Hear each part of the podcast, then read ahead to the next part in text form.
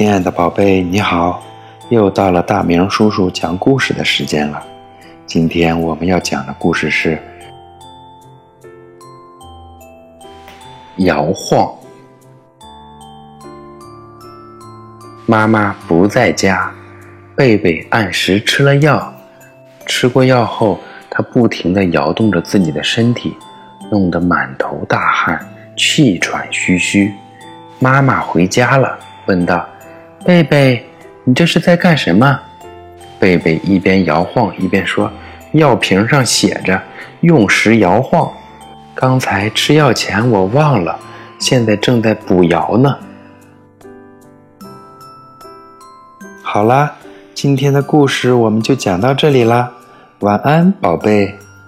明天请继续收听大明叔叔讲故事。